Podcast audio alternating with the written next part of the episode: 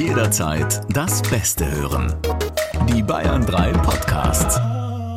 Aber ich möchte doch einmal den Pimmelkanon hören, Corinna. Ich möchte nicht. Doch, ich muss anfangen, du musst einsteigen. Andersrum ist es mir aus Grund meines Rhythmusgefühls nicht möglich. Achtung. Ich finde das Pimmel, Pimmel, Pimmel, Pimmel, Pimmel, Pimmel, Pimmel, Pimmel, Pimmel, Pimmel, Pimmel, Pimmel. Du musst dazukommen, Corinna. Das ist doch keine Melodie, was soll ich denn da dazu Frere kommen? Jacques, da musst du dann so. Ja, aber da musst du doch da, dann singen. Pimmel, Pimmel, Pimmel, Pimmel, Pimmel, Pimmel, Pimmel. Okay, das reicht. Das reicht. Oh Gott, ich sehe uns auf Tour. Ja. Man muss es vielleicht kurz erklären. Ich finde einfach das Wort Pimmel ein ganz schlimmes Wort. Jegliche sexuelle Erregung, Anziehung ist einfach ausgelöscht. Das ist nicht unser Vorgeplänkel, Christine. Doch, natürlich, der Pimmelkanon, bist du des Wahnsinns? das ist, das war eine Sternstunde der Kanon. Also ich sag mal, Frere Jacques kann weiter schlafen, weil wir haben jetzt den Pimmelkanon.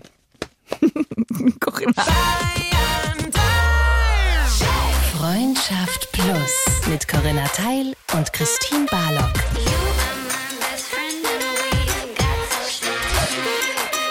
Zart, hart, ehrlich. Hallo Und herzlich willkommen zu einer neuen Folge von von Gerne, Midori, gerne. Freundschaft Plus mit Corinna Teil und mir Christine Barlock. Und wir Und haben euch. jetzt Und euch. natürlich, natürlich. Und natürlich haben wir äh, jetzt die Ping-Pong-Anmoderation ein bisschen zusammengeschrumpft. Ja, vor allem mir zuliebe. Ich hoffe auch euch zuliebe.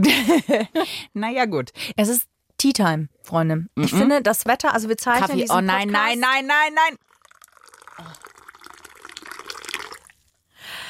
Marilyn und Whitney sind wieder im Einsatz für alle Plussis, die neu in unserer Community sind. Das Schlimme ist, die ist größer als die andere. Ja, also für alle, die nicht wissen, worüber wir sprechen, Marilyn und Whitney sind meine Thermoskannen, die ja vor allem Tee beherbergen oft. Aber ich finde, bei 8 Grad darf man einen Tee trinken. Auch Dafür hast du September wieder ist. was Ärmelloses an, Corinna. Du merkst selber, hier ist eine Schwachstelle in deinem. Ey, wisst ihr, ich weiß jetzt auch, warum ich so manche Tage habe, weil ich bin eher der verfrorene Typ. Hm, das sieht man ja. Aber es gibt Tage, wenn man in seiner, ach, im Zyklus in irgendeiner Phase ist. Ich wusste den Namen, Lutealphase. Ja, Dann erhöht sich die Gesundheit. Körpertemperatur ja. und da ist dann ist auch ein erhöhter Natriumbedarf, deswegen sollte Ja. man da auch mehr trinken. Und ich glaube, dass ich deswegen heute ärmellos Ja, trage. komischerweise ist diese L-Phase immer genau dann, wenn wir aufzeichnen. Und so, das waren ganz viele Brotkrumen, die nicht in die richtige Richtung geführt haben über das Thema, über das wir heute sprechen. Ich glaube, dass uns allen, äh, je, also mindestens schon ein Mensch begegnet ist, der diese Angst hat. Und ich finde den besten Tipp, den ich, den droppe ich gleich mal am Anfang, Bitte? den ich dazu gelesen habe, der kam von Stefanie Stahl, ihres Zeichens Päpstin der, äh, kann man so, nee, Beziehungspsychologie. Ja, richtig, genau. Also sie hat sich, sie hat als erste das Thema Beziehungsangst, äh, Bindungsstörung nach Deutschland gebracht, tatsächlich. In den USA gab es das schon, aber in Europa und vor allem in Deutschland hat da noch kein Mensch drüber gesprochen und geschrieben vor allem. Und sie sagt, wenn du jemandem mit Bindungsangst begegnest, der beste Tipp ist, nicht verlieben, also rennen. Run. Ja, das ist nämlich unser Thema, Bindungsangst. Mhm. So, jetzt habe ich den Ball, der liegt jetzt da, Corinna. Jetzt müsstest du halt hintippeln und ihn auch aufheben. Ich muss ja sagen, Jetzt bin ich gespannt. dass ich glaube, dass ich schon auch Bindungsangst hatte. Habe. Ich bin verheiratet. Hm. Das ist ein bisschen komisch. Ja, hatte, muss ich ja schon sagen. Es wäre gut, wenn du hier von der Vergangenheitsform sprechen würdest, weil sonst, weiß ich nicht. True Story, ja, das wohl war. Aber ähm, du als langjährige Freundin, also da wir uns ja nun schon wirklich seit 18 Jahren Ja. kennen und auch schon diverse Liebeskummer durchgegangen sind zusammen. Weil ich würde sagen, dass ich eine Zeit lang durchaus Angst hatte vor echter Nähe, vor echter Bindung. Und deswegen möchte ich Nee. gar nicht, ich möchte nicht einkloppen auf die Menschen, die Bindungsangst haben oder bindungsgestört sind. Ich mag das Wort gestört nicht so gerne, deswegen, aber es geht um eine Störung in der Bindung, ne? in der Bindungsfähigkeit, muss man ja eigentlich sagen. Ist lustig, weil von außen, also ich weiß, wo du hin willst, aber von außen hat es gar nicht so gewirkt, sondern das komplette Gegenteil, als würdest du das eigentlich unbedingt suchen. Jetzt könnte man sagen, die Bindungsangst bestand dann halt darin, dass du es immer an der falschen Stelle gesucht Mhm. hast. Aber wie jemand, der Bindungsangst hat, hast du auf mich damals nicht gewirkt. Ich Mhm. Es habe kurz ja- das Kassettenband nochmal zurückgedreht, kurz drüber geschaut und äh, wieder weggelegt ins Archiv. Vielen Dank. Ja. Also es gibt ja verschiedene Arten bindungsgestört zu sein oder Angst vor echten und nahen Beziehungen zu haben. Und unter anderem eine sehr perfide Art und Weise ist, dass wir, und da würde ich mich tatsächlich einkategorisieren, dass wir uns Leute suchen, bei denen wir sowieso wissen, dass das mit denen gar nicht so richtig funktioniert, weil wir mit denen gar nicht so weit kommen, weil die ebenfalls Angst haben, dass sich der Bindungsgestörte den Bindungsgestörten sucht. Und das birgt natürlich wahnsinnig viel Drama und das birgt natürlich auch wahnsinnig viel Leidenschaft. Und das ist vielleicht, könnten wir da mal so ein bisschen anfangen. Warum Leidenschaft? Weil man sich wie Gollum an den Ring klammert, bevor er in den äh, Vulkan geschmissen wird, oder? Weil Verlustangst leidenschaftliche Gefühle enorm entfachen kann und, und ähm, befeuert. Also, Echt? Ja. Verlustangst führt zu Leidenschaft. Das ist ja auch in eingeschlafenen Beziehungen ganz oft so. Du hast eine sehr eingeschlafene Beziehung und dann plötzlich kommt wieder die Eifersucht ein bisschen hoch. Ne? Du hast wieder Angst, uh, ich könnte den anderen ja auch verlieren. Und plötzlich äh, rappelt's wieder. Und wenn Äh. die Flamme ausbleibt, dann weiß ich, hier ist äh, auch sprichwörtlich der Ofen aus, oder wie? Kann passieren, kann natürlich mal ein Indikator sein, um so. zu gucken, äh, ne, wie, wie lebendig ist unsere Beziehung denn eigentlich noch. Aber in der Regel führt Verlustangst zu leidenschaftlichen Gefühlen, ja. Und das macht's natürlich tückisch, wenn ihr in jemanden verliebt seid, der Bindungsangst hat. Aber laut deiner Theorie finden sich ja dann meistens Bindungsängstler mit Bindungsängstler, aber halt unterschiedliche Kategorien. Nicht unbedingt, nein. Das ist nur eine, es ist eine Konstellation von mehreren Konstellationen, die möglich ist. Aber wenn ich mich jetzt immer in die Anführungsgänsefüßchen oben, Ja. falschen Anführungsgänsefüßchen unten. Nee, andersrum. Unten und dann oben. Na, ihr wisst, was ich Heißt meine. es nicht Anführungszeichen oder Gänsefüßchen? Falls ihr euch in den falschen, was Corinna sagt, setzt es selber, immer wieder verliert, dann könnte man also quasi sich in ein kleines Tipi-Gedächtniszelt setzen, eine kleine Reise zu sich selbst machen, hinterfragen Ja. mit Räucherstäbchen oder ohne und dann feststellen, da ist vielleicht eine Bindungsangst da. Weil ich finde, Bindungsstörung klingt tatsächlich ein bisschen, das klingt gemein. Ja, finde ich auch.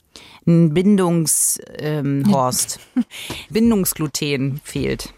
Ja. Eine, Bi- eine Bindungs... Ähm, Man hat eine Bindungszöliakie. Unverträglichkeit, eine Bindungsunverträglichkeit. Das ist doch, ich finde, das klingt nett. Wir haben eine Bindungsunverträglichkeit, ja. Lass uns das äh, fortwährend nutzen. Aber das äh, vielleicht mal zu Beginn einfach irgendwie zu sagen, was führt denn eigentlich dazu, dass wir beziehungsgestört sind oder eben Bindungsangst haben? Es ergibt sich nämlich aus verschiedenen Dingen. Also die Dinge, auf die es sich am ehesten zurückführen lässt, ist, was wir gelernt haben, was wir wert sind. Also was sind wir wert und was müssen wir tun, damit wir geliebt werden. Und dann gibt es natürlich Faktoren, die ebenfalls mit reinspielen, ne? charakterliche Sachen, klar. Darauf lassen sich Beziehungsängste, Bindungsängste zurückführen. Öha. Das lässt sich ja so einfach sagen, ne? wie man sich selber wert sieht. Aber das ist ja eine lange, also setze ich mich da hin und denke da mal kurz drüber nach, wie viel bin ich denn wohl wert? Wenn ich das Gefühl habe, dass ich etwas tun muss dafür, damit ich gesehen werde oder geliebt werde, dann kann man schon davon ausgehen, dass der Selbstwert wahrscheinlich schon mal eher in der unteren Hälfte angesiedelt Aber sind ist. wir da nicht alle ein bisschen beziehungsängstlich? Also weil ich Ja. meine, dass man irgendwie was tun muss oder dass jeder zumindest einmal schon, wie ich ja als provokante Eingangsthese gefragt habe, dass wir zumindest einer Person, die das hat, schon begegnet sind. Ganz bestimmt sogar. Und ich denke, es ist ja auch sehr normal, dass wir generell eine gewisse Angst vor Bindung haben. Ist ja auch in Ordnung, weil wir öffnen uns ja, wir machen uns verletzlich, ja. Es ist nur so, dass Menschen, die eine Bindungsangst haben, die gravierend ist, die also dazu führt, dass eine Beziehung früher oder später einfach scheitert, weil der mit der Bindungsangst sagt, ich kann diese Nähe nicht eingehen, ich will diese Nähe nicht eingehen aus Schutz dann hat das ja was Destruktives für den Ja. anderen. Das heißt, es gibt eine Person, die darunter leidet, weil eine Person möchte diese Beziehung und die andere Person möchte sie vermeiden. Wenn er das überhaupt so klar formuliert. Das ist ja dann auch schon ein Schritt, weil es gibt ja subtile Sachen, mit denen du das auch immer am Laufen halten kannst. Genau. Es gibt aber auch sehr klare Anzeichen, woran ich zum Beispiel jemanden erkenne, dass er möglicherweise Bindungsangst hat. Da bin ich jetzt gespannt, da habe ich mich auch Punkte. Ob die sich decken oder ja, nicht. sind wir streiche- gespannt. Ja, Schauen wir doch mal. Ja. Also natürlich gibt es Menschen, die per se auch gerne immer ähm, kommunizieren, dass sie ihren Freiraum lieben und dass sie ihren Freiraum brauchen. Da darf man dann schon mal sagen, ja, prinzipiell normal, aber wie oft wird das denn so betont? Oder natürlich, dass sie erzählen, ja, also Ne, Verliebtheitsphase ist immer super, aber ich stelle halt dann auch recht schnell fest, dass es nicht der oder die richtige ist. Also so prinzipiell, ne, auch immer nach dem oder der richtigen suchen oder immer wieder zu hören, dass es nach der Verliebtheitsphase halt schon wieder aus war. Das sind so ganz kleine Sachen, wo man sagen könnte, mh, hm, da vielleicht mal genauer hinschauen. Und dann gibt es aber noch ein paar äh, Sachen, die ebenfalls ziemlich krass sind. Also Beziehungen, die eine bindungsgestörte Person mit sich bringt, ist, dass am Anfang ganz viel Leidenschaft drin ist geht sehr schnell wirklich richtig zur Sache und es ist wahnsinnig toll und aufregend und richtig große Gefühle, die da hochkommen.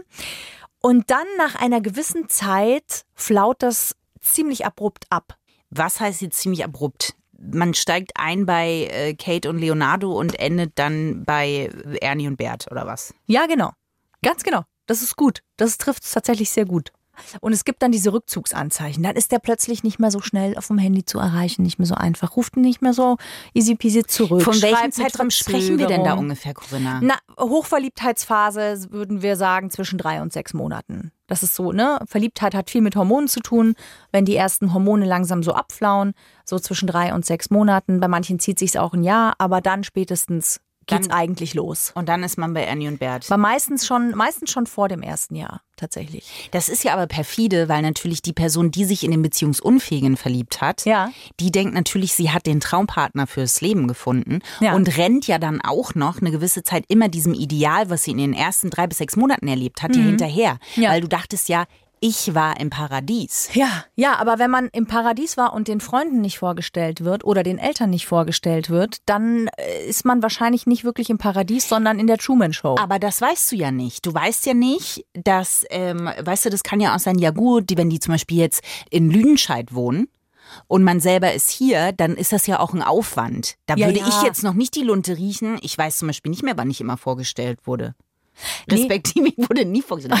Aber überleg ähm, mal kurz. Ja, das ähm, äh, ist eine Problematik anderer Art. Aber ich, nee, aber weißt du, was ich meine? Das kann man schon, glaube ich, relativ lange ziehen, ohne dass es auffällig Ich würde wird. jetzt auch nicht sagen, dass das das einzige Anzeichen ist, aber wenn diese Art der Anzeichen sich mehren und die Familie wohnt nicht in Lüdenscheid hm. und es ist ein Weihnachten und ein Ostern oder ein Geburtstag vergangen und man wurde immer noch nicht vorgestellt, aber Echt es wird jetzt? die Liebe vom Himmel versprochen, dann ist das, finde ich, schon etwas, wo man sagen kann, so, hey, warum eigentlich nicht? Ah, okay. Ja? Oder wenn es dann heißt, ja, auch Urlaub planen zusammen, ja, boah, pff, schwierig und so. Also alles, wo es um eine Verbindlichkeit geht, wenn da dann plötzlich so die Notbremse gezogen wird, dann kann man da tatsächlich ähm, mal hellhörig werden und sich fragen, okay, äh, warum eigentlich? Aber das so Urlaub buchen und so, das verstehe ich, weil das ist ja dann auch, da ist man doch aber immer nervös, oder? Also ab wann muss ich mir denn Gedanken machen? Weil, also ich frage jetzt für eine Freundin, ähm, wenn ich jetzt jemanden kennenlerne und der sagt nach drei Wochen, lass uns zelten zum Beispiel. Wow. In Guadalumpur auf dem Chichiokistan, so heißt er jetzt ein Berg halt. Ähm, dann würde ich auch sagen, es tut mir wirklich, also es ist eine ganz schöne Idee, aber leider bin ich das nächste Jahr sehr ausgebucht. Und dann sagt er, du kein Problem, lass uns nicht zelten, lass uns eine Mississippi-Fahrt machen. Müsste ich auch ganz voll leider der Terminkalender weil es nicht deine Art Urlaub ist. Weil, Corinna, siehst du mich zelten auf dem Chichiokistan? Nein, sehe ich nicht. Aber das ist ja da schon die Antwort, weil das ist ja etwas, was von dir kommt. Er möchte ja mit dir Urlaub machen. Du bist ja die, die sagt, nee, also. Also bin ich die Beziehungsängstliche. Weiß, nein, das sage ich damit. Beziehungsunverträglichkeit, Tigge. Nein, das würde ich jetzt gar nicht sagen. Ich finde nur, das sind tatsächlich sehr, sehr klassische Verhaltensweisen, wo der mit der Bindungsangst natürlich versucht, sowohl emotional als natürlich auch physisch, wirklich körperlich eine Distanz reinzubringen. Aber was ist denn, weißt du, was noch fieser ist, Corinna? Dass ja der Bindungsängstler, also gehen wir jetzt mal nicht von, von wirklich bösen Bindungsängstlern aus, sondern okay. jemand, der wirklich nicht über sich, also der versucht das und der sagt so, ich, ich mag dich wirklich und ich versuche, weil du bist vielleicht die, diejenige, mit der ich länger durchhalte. Mhm. Würde ich jetzt mal so weit gehen, von einer gewissen Zeit wäre die Angel ausgeworfen worden und du wärst wie ein kleines äh, Forellchen an diesen Wurmangelhaken gesprungen. Ja. ja, wäre ich. Ja, klar. Und das geht ja vielen so. Ich will mich da gar nicht ausnehmen, weil man dann denkt, ich bin die, die es irgendwie schafft. Genau, und das ist aber tatsächlich sehr perfide und da sind wir auch schon bei einer der größten Problematiken, die es äh, gibt. Denn dieses Ich bin die Retterin oder der Retter, der jetzt auf dem Einhorn dahergeritten kommt und den anderen den Weg zur Liebe zeigt Ich rette den anderen aus seiner Einsamkeit und seiner Angst vor der Liebe und führe ihn zur wahren Liebe. Ich bin die, die ihn endlich erlöst und endlich knackt. Und das ist das, wo wir uns wirklich keinen Gefallen tun, weil Das eine Illusion ist. es gibt einen Sinn, warum diese Menschen eine Bindungsstörung haben oder Angst vor einer echten Bindung haben. Das ist einfach ein System gewesen, das sie gerettet hat in ihrer Kindheit. Also es gibt verschiedene Gründe, warum Menschen oder verschiedene Störungen der Bindung. Es gibt die unsichere Bindung und so weiter und so fort. Es gibt verschiedene Bindungen. Aber als Beispiel, wie so eine Bindungsangst entstehen kann. Zum Beispiel durch Überanpassung. Wenn ich jetzt als kleines Kind ja, einen besonderen Charakter hatte und meine Eltern waren einfach überfordert mit mir als Kind dann habe ich als Kind ja nicht den Gedanken, oh, meine Mutter ist damit überfordert, vielleicht braucht sie therapeutische Hilfe, sondern was ich als Kind fühle, ist, ich bin so, wie ich bin, nicht richtig. So wie ich bin, bin ich zu viel. Bedeutet, ich lerne sehr, sehr schnell als Kind, dass also einmal gibt es einen harten Knacks, was mein Selbstwertgefühl anbelangt. Es gibt einen harten Knacks natürlich auch, was mein Vertrauen anbelangt, meine Bindungsfähigkeit, ja. Ich brauche aber meine Eltern als Kind. Das heißt, ich entwickle eine Strategie, wie ich so funktioniere, dass alles in Ordnung ist. Dass ich mir, meiner Eltern sicher sein kann, denn die sorgen für mein Überleben. Ja. Also passe ich mich enorm an. Ich habe ganz feine Antennen, Kinder haben das sowieso und ich weiß genau, wie ich mich zu verhalten habe, damit es funktioniert. Diese Überanpassung führt natürlich im späteren Leben dazu, dass ich sehr, sehr schnell sehr allergisch darauf reagiere, wenn andere Erwartungen an mich haben. Wenn ich mich immer extrem anpasse, dann verliere ich ja das Gefühl für meine eigenen Bedürfnisse, für meine eigenen Gefühle. Das heißt, ich verleugne mich ja zum Teil auch selbst. Es gibt also nur eine Möglichkeit, mich wirklich selber zu spüren, das ist, wenn ich alleine bin. Dann traue ich mich zu fühlen, was ich fühle, zu brauchen, was ich brauche und dann funktioniert das. Und deswegen brauche ich einfach diesen Raum für mich alleine. Wenn ich zu nah mit jemandem anderen zusammen bin, verliere ich das wieder komplett. Und der Mechanismus ist ja im Grunde einer, der mir mal sehr lange sehr gedient hat. Ja. Aber im späteren Erwachsenenleben, wenn es darum geht, eine Beziehung zu führen, hindert er mich daran, eine echte Bindung einzugehen. Diese Angst, diese Erkenntnis zu erreichen und gewillt sein, daran zu arbeiten, das ist ein Weg. Also das wäre zum Beispiel eine Möglichkeit, wie sich eine Bindungsstörung entwickeln kann. Aber das ist ja, also das ist sozusagen die, die man eher von zu Hause so anerzogen bekommen hat. Aber das, ähm, die kannst du alleine ja gar nicht beheben. Da brauchst du ja therapeutische Hilfe. Meistens brauchst du da therapeutische Hilfe oder einen Coach, der dir einfach hilft, dir Sachen bewusst zu machen, damit du halt dann selbstverantwortlich wieder handeln kannst. Ähm, weil die Frage ist ja auch ganz oft, was will ich in meinem Leben? Wenn da jemand ist, der Angst hat vor einer echten Verbindung, sich aber eigentlich eine echte Verbindung, eine echte Liebe und Nähe wünscht, und der kommt dann in die Situation, dass er wirklich leidet. Also entweder, weil er wirklich verliebt war und die Person irgendwann gesagt hat, hey, weißt du was, pass mal auf, ich gehe jetzt, weil ich mach das nicht mehr mit, dein ständiges Nähe-Distanzspiel, mal sind wir wieder ganz close und da meldest du dich einfach nicht vier Wochen, was, was ist, was geht ab. Der ist dann natürlich in der Situation, dass er leidet und dass er sagt, fuck, ich mache irgendwas permanent verkehrt und ich weiß nicht was und ich will mir jetzt mal anschauen, was. Gut, Kann passieren. Ja, aber in der Regel ist es richtig, dass dieses System von möglichst keine Verbindlichkeit eingehen, möglichst keine echte Nähe zulassen, ein System ist, das schwer zu durchbrechen ist.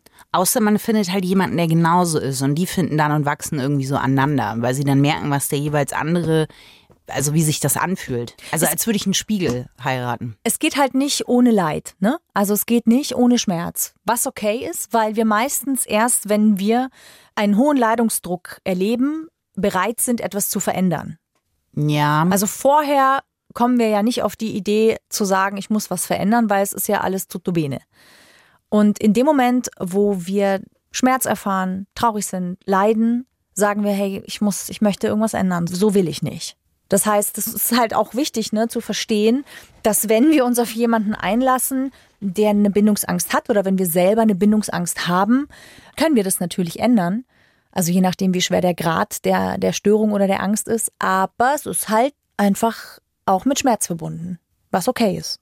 weiß ich gar nicht, ob das so okay ist, weil das gehört halt einfach immer so ein bisschen, also das romantisiert es ja auch so ein bisschen, finde ich. Also jetzt nicht, weil Schmerzen das romantisieren, aber es bleibt so ein bisschen in diesem Rahmen, finde ich, von Peter Pan-Syndrom, weil der musste ja auch Schmerzen erleiden, um da rauszubekommen. Also weißt du, da dockt ja auch wieder eine bestimmte Person an, die dann sagt, ich bin die, die dich da durchzieht. Und ich finde, das muss es nicht, weil im Laufe eines Lebens oder im Laufe einer Beziehung kommen genug Schmerzen dazu. Es ist aber Fakt, dass der Mensch erst dann anfängt, was zu verändern, wenn der Leidensdruck hoch genug ist. Ja, gut, ja. Also das ist das Einzige, was ich meine. Deswegen gehört das natürlich auch mit auf den Weg dazu. Ich kann natürlich immer die Wege gehen und versuchen, den Schmerz eben zu vermeiden, ja, die Bindung nicht einzugehen. Aber dann komme ich auch nicht an den Punkt, dass ich vielleicht was über mich lerne und, und mich aus alten Mustern, die mir nicht mehr helfen, sondern mich eher behindern, befreien kann. Ja, das ist immer der Punkt und vielleicht spricht da die äh, Bindungs Unverträglichkeit. Ähm, Unverträglichkeit aus mir. Aber dass ich halt immer so denke, ja, aber warum ist denn das Endziel immer, dass ich quasi, ich komme immer nur bis zu den 80 Prozent, aber das meiste lerne ich halt nur mit mir in der Partnerschaft. Ich lerne auch sehr, sehr viel als Single. Ganz bestimmt sogar. Ja. Es ist nur tatsächlich eine andere Angst, die sich auftut, oder es ist ein anderes Spektrum, in dem man lernen kann, wenn eine fremde Person einem extrem nahe kommt, auf emotionaler, auf körperlicher Ebene und wenn er dich spiegelt. Also wenn du irgendwann auch die Seiten, die du an dir verabscheust, wenn der andere dir auch diese Seiten aufzeigt und dich trotzdem liebt. Und das auszuhalten, ist krass. Also, das klingt jetzt ja eigentlich ja total schön, aber es ist trotzdem wahnsinnig krass, das auszuhalten. Und das ist was, das einfach ein anderes Lernfeld. Und da kommst du wahrscheinlich wirklich nur hin, wenn, wenn dich jemand einfach so krass spiegelt, der dir auch so vertraut ist und der dir schon so nahe gekommen ist. Ja, das stimmt, aber ich glaube halt, dass ein anderes Lernfeld auch bei Singles da ist. Ja. Also das ist ein, Ja. das ist halt auf einer anderen Ebene dann auch krass, weil du mit ganz vielen Situationen komplett auf dich Allein, zurückgeworfen bist. Wenn du dadurch krass Lebensphasen alleine durchgehst, ist das auch ein krasses Lernfeld. Also ich Ja. weiß, was du meinst und ich gebe dir auch total recht, aber ähm, ich finde immer, dass auch so ein Punkt, dass man sagt, es ist auch in Ordnung, also das ultimative Ziel oder den ultimativen Lernprozess, den erlebe ich nur in einer Beziehung. Das finde ich halt schade, weil ich nicht die Empfindung habe, dass es wirklich so ist. Und ich glaube auch, dass man zeitgebunden auch Beziehungsangst haben kann. Ich glaube, dass zum Beispiel, wenn du in einer längeren Beziehung warst und betrogen wurdest, ansonsten war mein Wert vorher, war ich mir meines Wertes voll bewusst und dann kommt so ein Einschnitt, dann ist da natürlich auch ganz viel Lernprozess drin Ja. und auch Schmerz. Erstmal Stolz, der verletzt ist, Liebe, die Vertrauen, das missbraucht wurde. Aber ich glaube, das kann man tatsächlich, ja, das ist zeitgebundene Bindungsangst. Ja, natürlich. Also man muss sich da ja erst auch wieder selbst auf die Beine stellen. Oder wenn man wieder an jemanden gerät, hatte ich auch im Freundeskreis, die wirklich jedes Mal, wo die Beziehung zu Ende gegangen ist, weil sie betrogen wurde.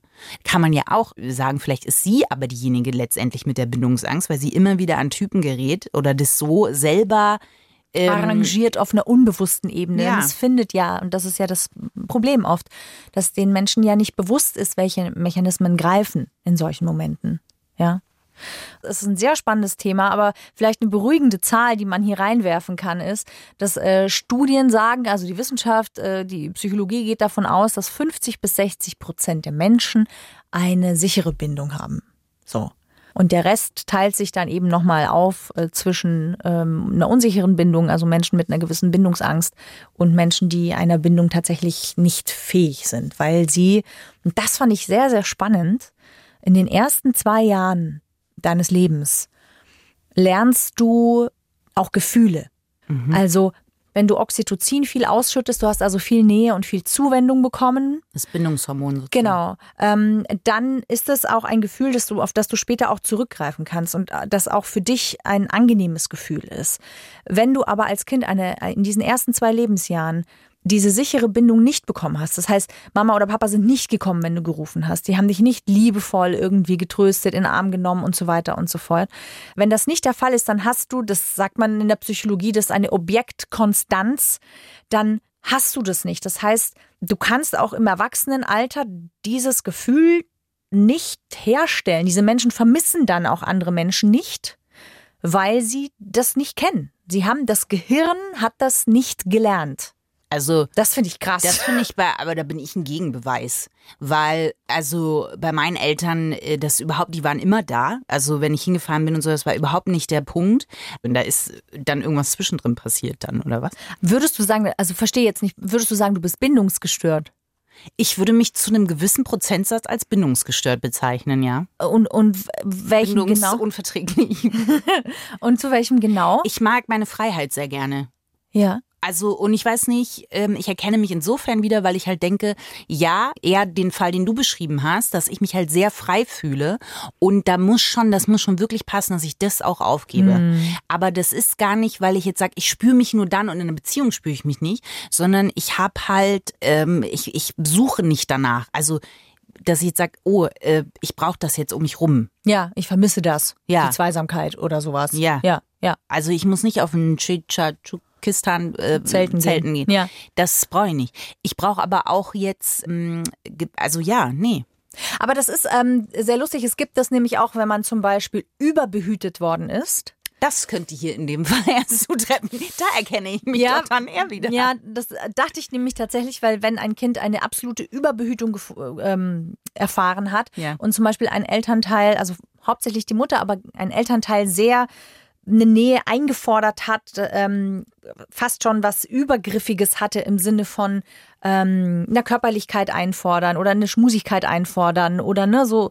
Das ist dann auch eine Art zu sagen, ich entziehe mich dem, indem ich eine Distanz halte und einen Freiraum, damit mir das eben nicht passiert. Also diese Voraussetzung ist auch eine Basis für eine Bindungsstörung oder eine Beziehungsunverträglichkeit.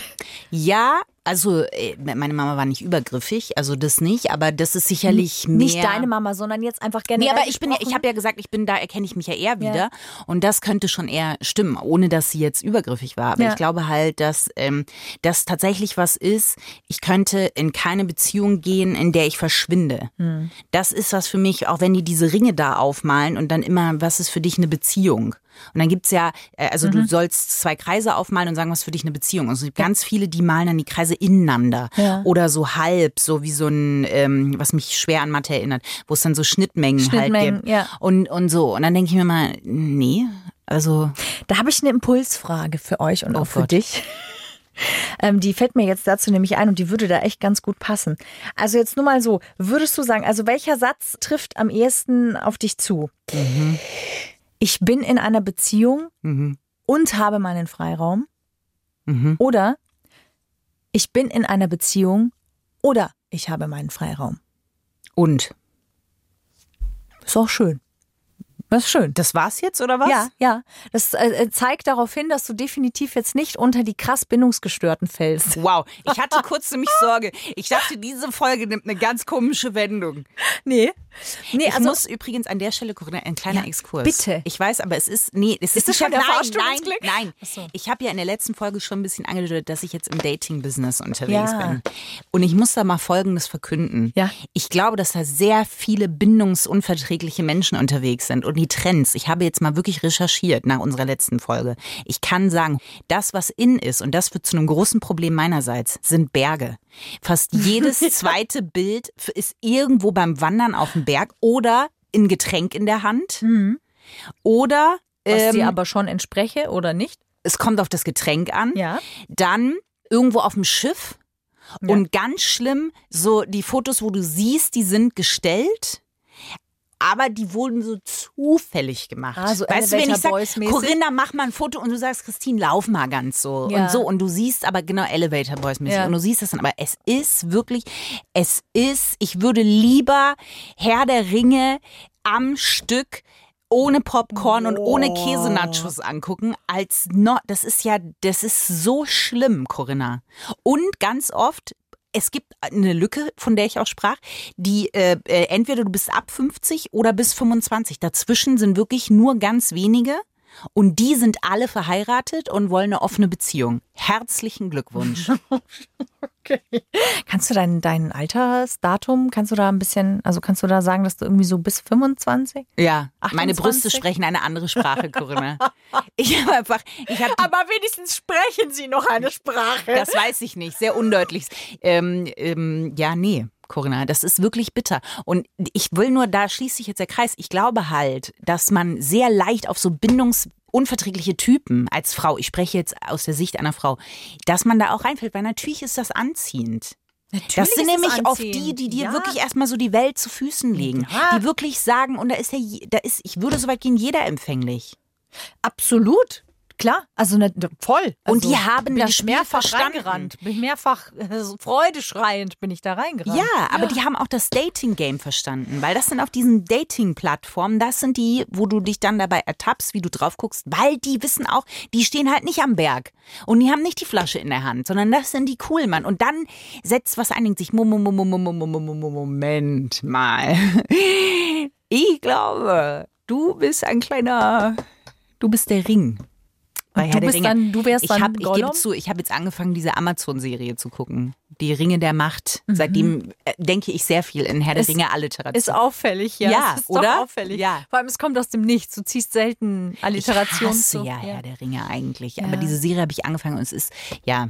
Und ich bin wie Galadriel, also für die, die es gesehen haben, Corinna guckt mich schon mit großen Augen Ja. an. Ähm, Galadriel, als sie sich auf dem Mast bei sehr großem Sturm auf eine kleine Jolle gekettet hat. An den Mast im Sturm. So bin ich. Äh, Au- in der welchem- Dating-App. Ah, in der Dating-Welt. Okay. Ja. okay.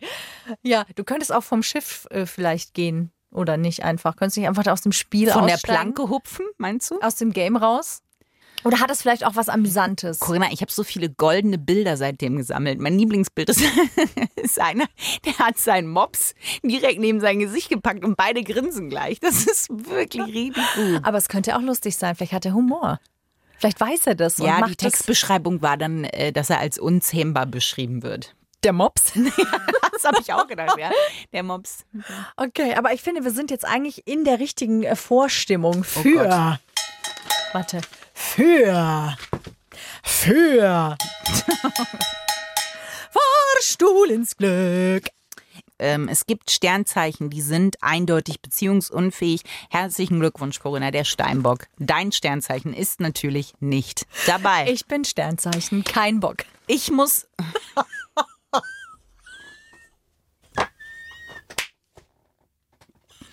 Ich hatte die Hoffnung, dass. Aber nee. Ja. Das Schöne ist, dass du dich seit zwei Wochen über diesen Gag schon sehr freust. Und es ist so ein bisschen der Städtetropfen hüllt den Stein. Ich sehe mich schon in einem schwachen Moment müde m- Ja. lächeln. Ja, man muss in deine Pausen reingehen, sonst habe ich ja keine Chance. Wenn du Luft holst, muss ich ihn eigentlich schon gesetzt haben.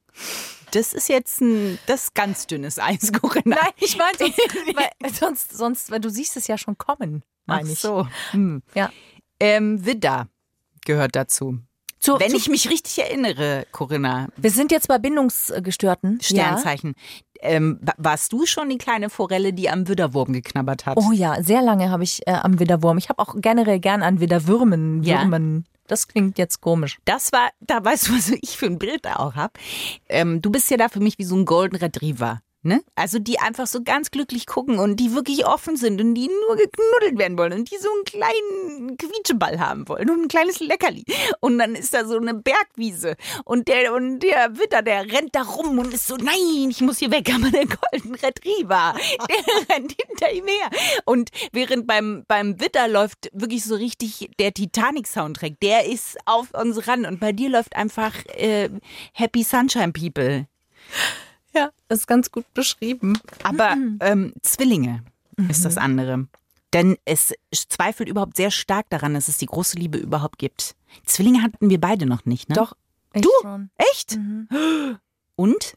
er ist Ähm, nicht verheiratet, du bist nicht verheiratet mit dem Zwilling, die Frage. Nee, ich habe mir was sehr Bodenständiges gesucht mit einer Jungfrau. Aber ähm, Zwilling war, war sehr, war on-off. Aha. War, war sehr leidenschaftlich, aber auch sehr schmerzvoll.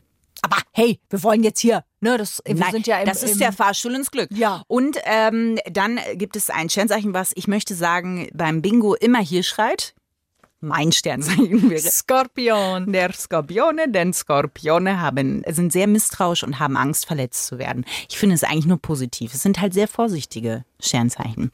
Sie achten auf ihre Mitmenschen. Ich weiß nicht, ob ich den Skorpion als vorsichtiges Sternzeichen bezeichnen würde, Bitte? aber äh, Ich bin vorsichtig, das passt auch zu meiner Fahrweise. Corinna hat nämlich letztens zu mir gesagt, ich fahre, als wäre ich bekifft. Ich habe mich nämlich gefragt, und das ist meine Frage jetzt wirklich an die Plussi-Gemeinde. Falls uns Polizisten zuhören, habe ich Oder eine Fra Polizistinnen. Polizistinnen natürlich auch. völlig richtig, Corinna. Habe ich eine Frage. Ich werde regelmäßig angehalten. Ich kann mich eigentlich darauf verlassen, wenn eine Polizei im Umkreis von fünf Metern bei mir rumfährt, kann ich mich darauf verlassen, ich werde angehalten. Und ich frage mich, warum? Was sind die Anzeichen? Ihr könnt es bei mir auf Instagram, ich werde das auch nicht, wer ihr seid und so, aber ich möchte das wissen. Und Corinna ist äh, der Meinung, ich fahre wie bekifft. Du fährst halt so übervorsichtig. Was heißt denn, da hat man jetzt ein Bild, als wäre ich irgendwie Sheldon, der im Auto mitfährt. Ja, so ein bisschen. Nein, Corinna, nein. Ich bin voll die coole Autofahrerin. Nein. Doch. Ich fahre halt cool mit 50. 48. Nein. Ja, und ich freue mich, wenn auf diesem kleinen, weißt du, wenn da 48 steht und dann kommt das grüne Lachmännchen. Wie oft kommt bei dir das grüne Lachmännchen? Ich müsste meistens nochmal vorbeifahren, nachdem Aha. ich es gesehen habe dann. Ja. Ich bin wirklich gespannt, was sind Indizien, weil ich das nächste Mal, wenn ich angehalten werde, sicher heute, ähm, kann ich mal nachfragen. Ich habe ja schon aus lauter Verzweiflung gesagt, ich blase in alles rein. Äh, weil ich schon beweisen wollte, ich wollte der Polizei zuvorkommen sagen, ich habe hier wirklich nichts. Ich war kurz davor, mich nackt auszuziehen und zu sagen, ich bin kein Drogenesel. Ich habe hier nichts an Bord. Wirklich. So, ähm, es gibt ja, wir haben ja euch aufgerufen, unter anderem, Oh uns äh, äh, Otterwitze zu schicken. Oh nein. Und zwar hat uns der Michel geschrieben, wenn ein Otter in den Niederlanden wohnt, wohnt er dann in R Otterdam. Danke, Michel. Mhm. Danke Hier. auch, Michael. Wenn ihr weitere Ideen habt, äh, Otterwitze, her damit. Schreibt mir einfach auf Instagram und dann werden wir Christine beglücken, denn es gibt in jeder Folge einen Otterwitz, weil das Krafttier, das Innere von Christine ist der Otter Ja. und den wollen wir natürlich auch lobpreisen. Ich kann sagen, es ist innerlich gerade auf meinen Arm gesprungen, klammert sich an mich und bürstet sein Fell als Übersprungshandlung. Possierlich. Und es fiebt und es hat sich eine kleine Panflöte, die ich für ihn geschnitzt habe und es spielt gerade El Condor Pasa. Ja.